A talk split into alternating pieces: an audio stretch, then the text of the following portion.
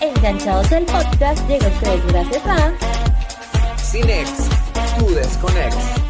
Bienvenidos una vez más a Enganchados, el espacio para hablar de esas series y películas que tanto te gustan. Hola, Cisco. Hola, Nisa. ¿Por qué estamos tan felices si venimos a ver una película de terror? A mí me emociona el terror, me, me parece extraño que estés feliz para ver una película de Porque terror. yo amo el universo que crearon de los Warren. Ok, entonces bueno, estamos hoy claros de que aquí todos en esta casa somos fanáticos del universo cinematográfico de los Warren, de Warren. los expedientes Warren, lo cual es bastante interesante. Han hecho cosas muy buenas, han hecho cosas que son muy malas, así que hoy tenemos opiniones divididas. ¿Cómo te sientes? Porque el día de hoy vamos a ver La Monja 2. Me siento muy entre, nervo- en- entre emocionada y con altas expectativas. Ajá, porque ¿por? La Monja 1 no fue para nada buena. En cinematografía a muchos no les gustó, muchos críticos hablaron muy mal de esta película. Y La Monja 2 ya se revela que tiene bastante terror, ya muchos críticos dijeron que esta película tiene mucho miedo, así que espero que aunque sea mínimo un crítico salga, porque a mí La Monja me asustó en El Conjuro 2. Creo que ahí fue cuando me causó bastante terror. Mira, me emociona que me digas eso porque yo literalmente no he investigado absolutamente nada. Ok. Hoy tú vas a hacer la base de informaciones y no lo hice a propósito. No lo hice a propósito porque ¿qué es lo que pasa? A ver, La Monja 1 yo sentí que, además de no ser muy buena película, era innecesaria porque no era como... Sí. Es un, es un personaje que salió en El Conjuro 2, pero que no era necesariamente relevante como para tener su propia película. Exacto. Me parecía como muy rebuscado, además de que la primera no tiene nada que ver con lo... Porque sabemos que todos los expedientes Warren están basados en hechos reales. Exactamente. Monja 1 no tiene, o sea, es todo desde la imaginación de los directores. Bueno, se notó, se notaban los errores, se notaba que faltaba esa esencia. Entonces Exacto. ahí yo me di cuenta yo, ¿para qué queremos Monja 1? Pero bueno, la vi y existió. Cuando me enteré que Monja 2 me sorprendió, porque yo era... ¿Quién la pidió? ¿Quién la pidió? O sea, llegaste solo, te trajeron. Pero imagino que alguien habrá pedido, alguien habrá visto La Monja, porque bueno, al final no deja de ser una película de terror bastante comercial Sí. y que la gente va corriendo del cine a verla. Entonces, vamos a ver qué tal, pero obviamente no tengo expectativas porque o sea, si la primera historia no fue buena, no entiendo cómo la segunda puede salvar la patria. Bueno, sabes que acabas de dar un dato bastante importante de que esta película está relacionada a la ficción y en efecto sí es verdad, tiene cosas de la vida real como relacionadas a la ficción. ¿Qué es ficción de la película de la monja, tanto de la primera como de la segunda? Los personajes realmente no existen, la monja no existe, el demonio sí existe, Balak sí existe, ese demonio verdaderamente sí existe, gente, no lo invoquen, gracias. Y de la monja se basa, el director se quiso basar en lo que le ocurrió a Lorraine Warren cuando ellos estaban estudiando el expediente de la segunda película. Ella dice que en efecto un ente, ella tenía como muchas presencias paranormales y un ente encapuchado era el que causaba esas presencias paranormales. Entonces al director le pareció muy gracioso en vez de causar, poner una persona con, con ¿cómo se le dice? Colmillos, cuernos y esa cosa, él dijo, ¿por qué no ponemos una monja? ¿Por qué no ponemos algo eclesiástico endemoniado? Claro, porque además contrasta bastante, lo vimos Uy, en la película muchísimo. venezolana de El exorcismo de Dios. Exactamente. Ahorita también está el exorcismo del Papa. O sea, hacer esa juxtaposición entre la religión y lo satánico termina siendo muy interesante y bueno, y al final de cuentas ha muerto más gente en, no- en nombre de Dios que en nombre de Satanás. Entonces, No, y además de por que... allí tú te vas viendo que es algo con el que puedes jugar, la, la- por lo menos en la cultura católica, por lo menos la más la latina, eh, hay muchas cosas que dan miedo, las estatuas dan miedo. Da mucho miedo, Entonces, mucho miedo. se presta para que juegues con eso. Y sabes otra cosa, por lo cual estoy muy desinformado, yo no vi el tráiler, porque las mejores escenas de La Monja 1 estaban en el tráiler. Cuando yo lo vi y cuando vi la película no me asusté porque yo sabía que en esa escena iba a pasar algo. Yo tampoco vi el tráiler porque no quería causarme Ah. una expectativa tan alta y decir, ay, vi el tráiler, la película no fue buena. Vamos a ver a Nisamar gritando y arrajuñando a quien tenga al lado. Voy a, rasguñar a mi bestie Tony que está aquí conmigo. Bueno, dos personas al lado, es así que... fanático, sí. No, y él es súper fanático del terror. Pero además de eso, ¿sabes que acabamos de tocar un punto muy importante sobre las películas de exorcismo, así como el exorcismo de Dios? Todos sabemos que el Conjuro 1 hizo mucha referencia a la película del exorcista Claro. en una de las escenas. Entonces, aquí jugaron muchísimo con los directores y antes de hablar más, de, de- de desarrollar más esto, ¿por qué no le contamos a la gente cuál es el orden cronológico para ver esta Sí, porque saga de los literal, esto es como Marvel, hay muchas películas, así que si te gustaría ver el orden cronológico, porque han salido muchas precuelas, secuela, precuela, secuela de la precuela, aquí vamos a poder entender un poquito cómo se desarrolla el hilo de estas historias. Exacto, mira, aquí te tengo el orden cronológico, Ok. entonces, si van a ver la película de los Warren, deben comenzar por La Monja 1, porque se basa en 1952. Luego empieza La Monja 2 en 19 1956, que es la que vamos a ver ahorita. Seguidamente viene Annabelle 2, La Creación, que ya está en 1958, Anabel, la primera, que viene en 1970, El Conjuro, que está en 1971, después viene Anabel 3, Vuelve a casa, 1972, La Maldición de la Llorona, que no sabíamos que La Maldición de la Llorona tenía que ver con el universo de los Warren. Esta está en 1973, después viene El Conjuro 2 en 1977, perdón, y por último cerramos con El Conjuro 10, El Conjuro 3, El Diablo me obligó a hacerlo, que está ambientada en 1981. O sea, es mucha película por ver. Sí, es bastante interesante. Esperamos que algún día hagan un Adventures de el universo de los Warren. Bueno, ellos hicieron algo así como el Conjuro 3, el Sí. Conjuro 2. Bueno, y se dice que van a cerrar con una película que ya cerraría por completo el expediente de los Warren. Top 3, antes que nos vayamos a ver la película, porque por ahí nos están haciendo señas. Top 3 de tus películas favoritas del universo de Warren. Ok, mis películas favoritas del universo de Warren son El Conjuro 2, definitivamente. Es la mejor película de este universo. Seguidamente viene El Conjuro 3 en producción. Me parece que la producción fue increíble, al igual que las actuaciones de los personajes. Y por último, yo pondría. A ver, me gustó Annabelle 3 solo en producción. En tema de cómo implementaron todo lo relacionado a las maldiciones de los Warren y cómo pusieron a que se interprete y se materialice cada una de esas posiciones satánicas. Pero Annabelle fue la peor producción de los Warren. Sí, la para, peor. para mí la mejor, ahí estamos, coincidimos súper con El Conjuro 2, es de las mejores de esta saga por mucho. Eh, la segunda también se va al Conjuro 3, porque ahí en- con El Conjuro 3 te empiezas a dar, te notas que esto está basado en hechos reales Total. y que sencillamente no pueden tener la misma estructura. Va a cambiar, fueron casos distintos. Exacto. Y El Conjuro 3 tiene el terror a su manera. Y la, la, la última que a mí me gustó muchísimo, a pesar que creo que a nadie le gusta, es Anabel 1, que es la chica que está embarazada Sí. me pareció bastante tenebroso, bastante terrorífico. La, la representación del demonio que maneja Nebel era bastante creepy. Sí, sí, es y este me gustó bastante. Así que sería hasta ahora mi top 3. Vamos a ver qué tal la dado. ¿Sabes qué me pasó a mí con Anabel? Que yo le dije a mi hermana el otro, el otro día que si hubiesen puesto la muñequita, muñequita como tal, así la de trapo, hubiese dado más miedo. Sí, Yo la siento que porque ya pones una muñeca ya tenebrosa, es como, ay, por Dios. Ella va a asustar, ella va a hacer algo malo. Ya iba a asustar. Pero la de trapo iba a ser más creepy. Pero bueno, ya no les quitamos más tiempo, ya vamos Pero a mi- mientras eh, va- nosotros vamos a ver la película, Ajá. ustedes no se van a aburrir porque la No. vamos a dejar con un segmento súper divertido porque aquí somos, no solamente somos cinéfilos ni solamente somos otaku, sino que también somos gamers. Gamers. Así que mientras nosotros vemos la película, ustedes vean Enganchados Play.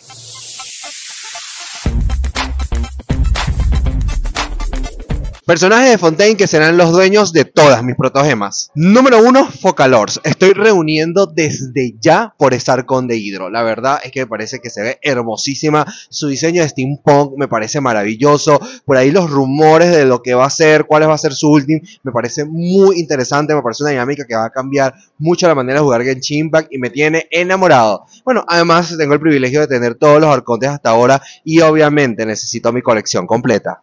Número 2, Charlotte. Y yo sé que es un personaje 4 estrellas, pero a veces tengo mala suerte con los personajes 4 estrellas y voy a lanzar, no me importa si pierdo el piti, para tener a Charlotte. Porque Charlotte me encanta, me encanta su diseño, fue el primer personaje de Fontaine que conocimos oficialmente dentro del juego. Además, es periodista, soy periodista y la verdad es que me siento totalmente identificado. Y además no puedo dejar pasar por alto que es el la primer personaje con catalizador crío. Número 3, Risley.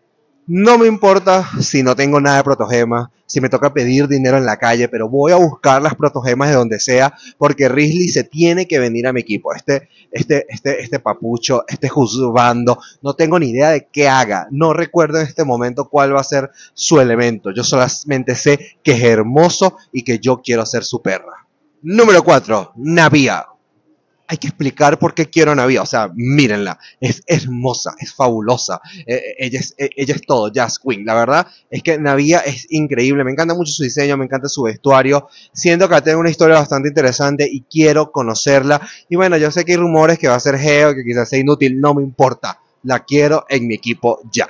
Número 5, Clorinda. Aunque tenga nombre de señora, su personaje me encanta. El diseño este, como de, de- capitana, de policía, me parece genial. Me recuerda mucho a Miss Fortune en League of Legends. Y la verdad que es un diseño que me gusta muchísimo. Me parece muy interesante su dinámica de juego. Así que voy a buscar todas las protogemas que tenga por ella. Porque en el tráiler pudimos ver disparando rayos electro. Entonces ya sabemos que es electro. Pero que pueda usar esta arma tan diferente a las demás me parece muy interesante y definitivamente la quiero en mi equipo. Y si también eres muy fanático de Genshin Impact, tienes que seguir a los chicos de Unicloud porque tienen de todo. Tienen visiones, tienen collares, tienen zarcillos, tienen objetos de colección, tienen peluches. Lo tienen todo de Genshin Impact. Y también tienen detalles muy lindos, por ejemplo, como estos pins que cargo el día de hoy. Así que síganlos por allí para que encuentren todas las cosas geniales. Bueno, Cisco, regresamos de La Monja 2. ¿Qué te pareció? Seamos sinceros al público porque sé que, que tenemos muchos fanáticos de los Warren. Bueno, antes de dar mi opinión sincera, les voy a decir cómo fue esta película a nivel técnico. Sí, A ver, esta película trataban de usar la misma fórmula que usó en El Conjuro 2, que era ser más violentos. sí. Sabemos que las películas de terror tienen como un nivel de, de velocidad.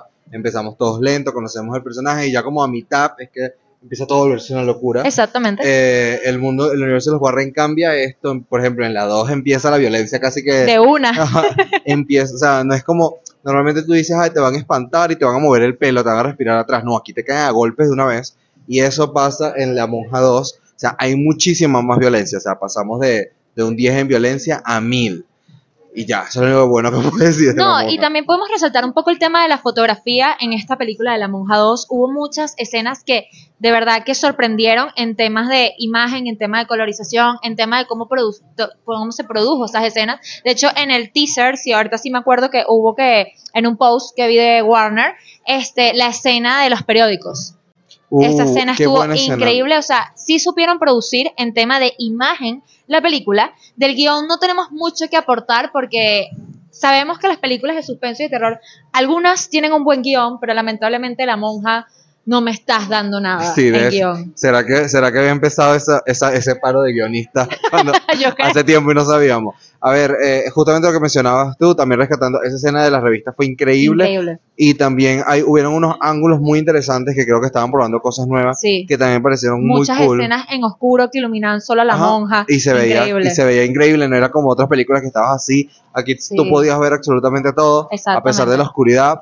Pero la verdad es que la historia es como, es como extraña. O sea, la verdad no la siento, al igual que la primera, no se siente terror, se siente como, No. como una historia. Mucha de- ficción. sí, es como una historia de fantasía oscura, con trama. O sea, quizás si la vendieran así, fuera como muchísimo más interesante, pero sabemos que la monja no es vendida así. A la monja te la venden como una película de terror que te va a marcar la vida, que no vas a dormir por una semana.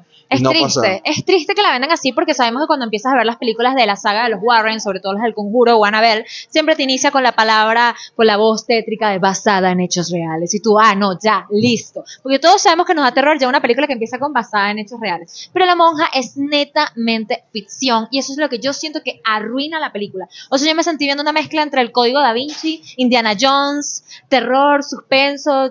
Warrior Nom, la serie de Sí, Netflix, o sea, fue una mezcla La monja guerrera. es, sí, tal cual.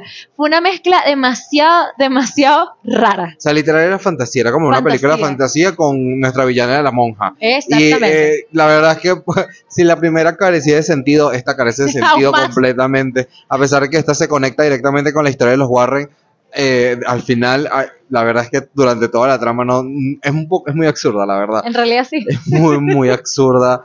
No, no tiene sentido. No sé, ¿te asustaste? No, No estábamos uno al lado. ¿Ustedes se asustaron en producción? no dio Héctor, miedo, no dio ¿te miedo. asustaste? Yo quiero dar un dato, que en ese No. quedó dormido en un momento de la película. Yo casi me quedo dormido en un momento de la ¿Qué película. pasó? Yo estuve casi que me dormía y no estoy cansado, o sea, hoy dormí bien. La verdad es que yo era como que, ajá. ¿Sabes? Y acá, ajá. acá de, de- o sea, de resaltar algo muy importante. La película dura una hora y 50, 50 minutos y yo sentí que llevaba cuatro horas de película. Cierto, la O sea, yo la dije, película no dura nada. basta, basta. La, la sentí eterna, literalmente eterna. Y, pero yo me sigo preguntando, y no sé si ¿Quién la usted- pidió? ustedes déjenlo en los comentarios, justo eso.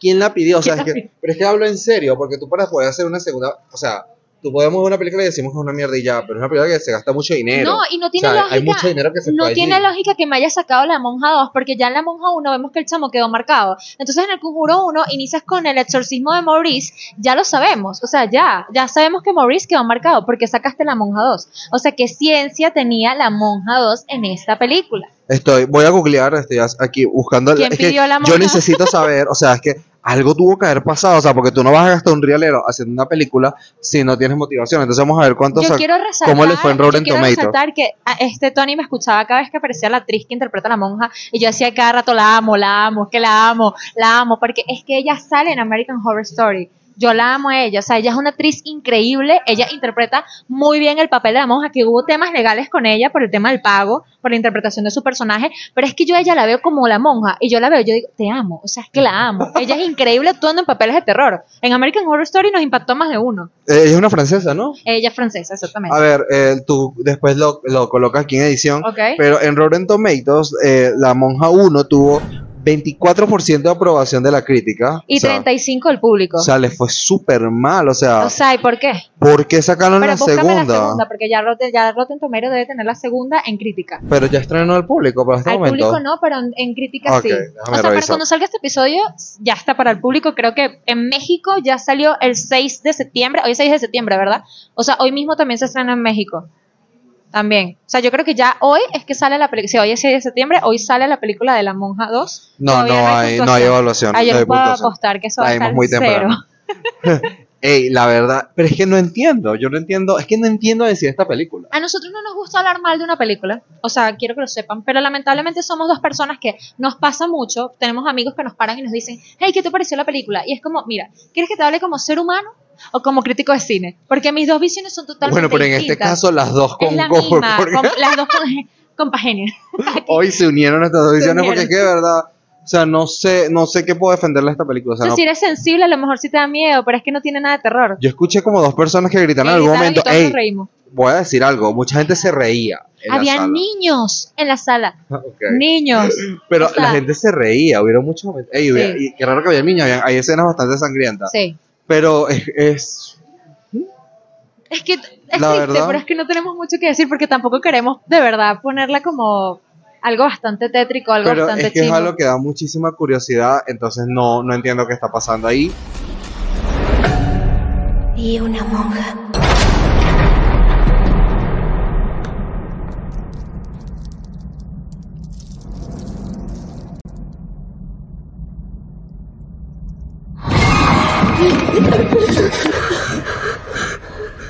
¿Qué está haciendo?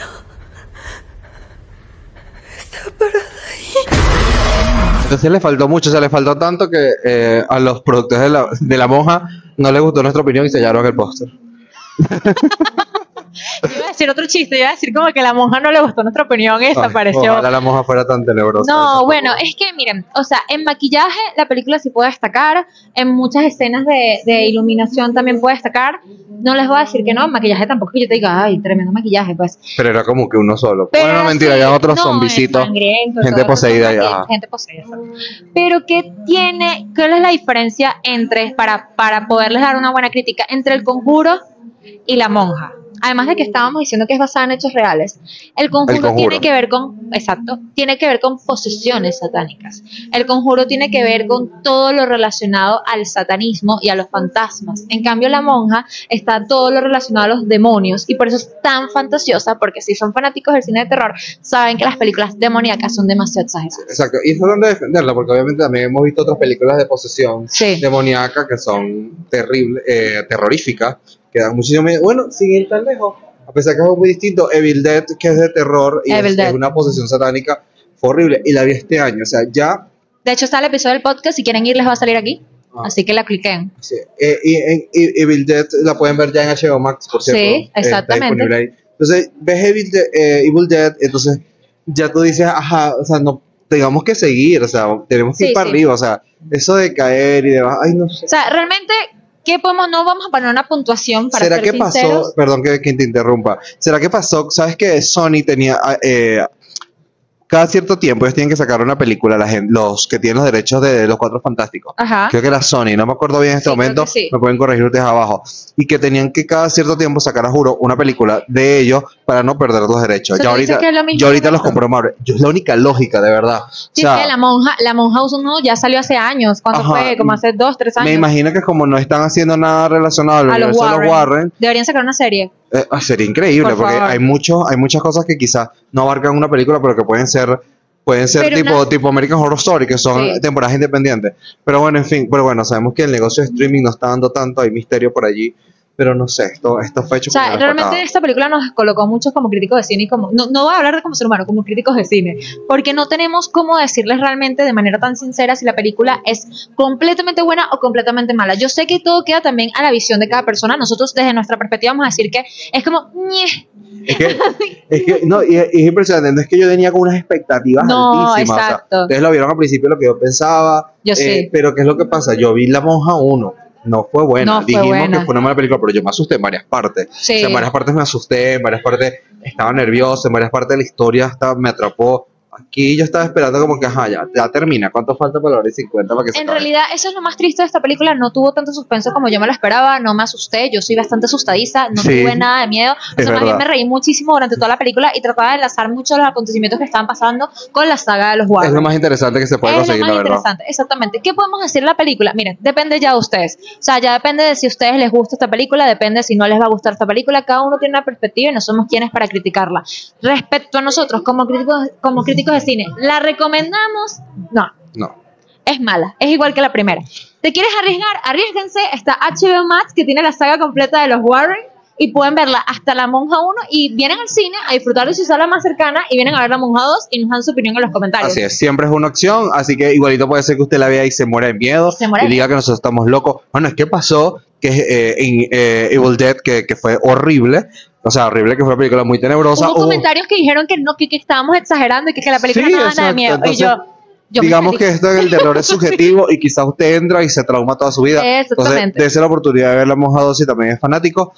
Y bueno, yo creo que ya, ya no podemos alargarnos mucho más porque si no podemos hacer spoiler y no queremos hacer spoiler. no queremos hacerles spoilers. ¿En dónde nos pueden escuchar para seguir hablando de series y películas? Recuerden que nos pueden escuchar en Spotify, Google Podcast, Apple Podcast, Anchor y Amazon Music. También recuerden que nos pueden escuchar si están ahí limpiando toda la casa y no nos quieren ver en YouTube, pero véannos porque nosotros somos bellos y hermosos y nos ponemos hermosos por ustedes. Lo repito mucho, pero es que es la verdad. Véannos. Y tenemos Gracias. contenido todos los días constantemente en nuestras redes sociales. En todas estamos como Enganchados Podcast. Sí. En Twitter estamos como Enganchados P. Y en nuestras redes profesionales, estás como. Yo estoy como arroba it's Nisamar o Nisamar Gómez con Z. Y estoy como arroba ciscos, C-I-S-C-O-S. Recuerden que nos pueden seguir en todas esas redes sociales, no se pierdan ningún contenido. Enganchados siempre trae sorpresas para ustedes. Ahorita vienen muchas convenciones que no se van a poder perder para disfrutar de las convenciones con nosotros, así que estén muy pendientes. Ya Comic Con lo dijo, ahí Sí. nos vemos muchachos y nos vamos a ver en Comic Con. Si viene Comic Con, viene BGS, vienen muchas cosas. Así que se vienen cosillas, así que estén súper es. pendientes. Así que nos vemos en otra oportunidad para seguir hablando de esas series y películas que nos tienen Enganchados. enganchados.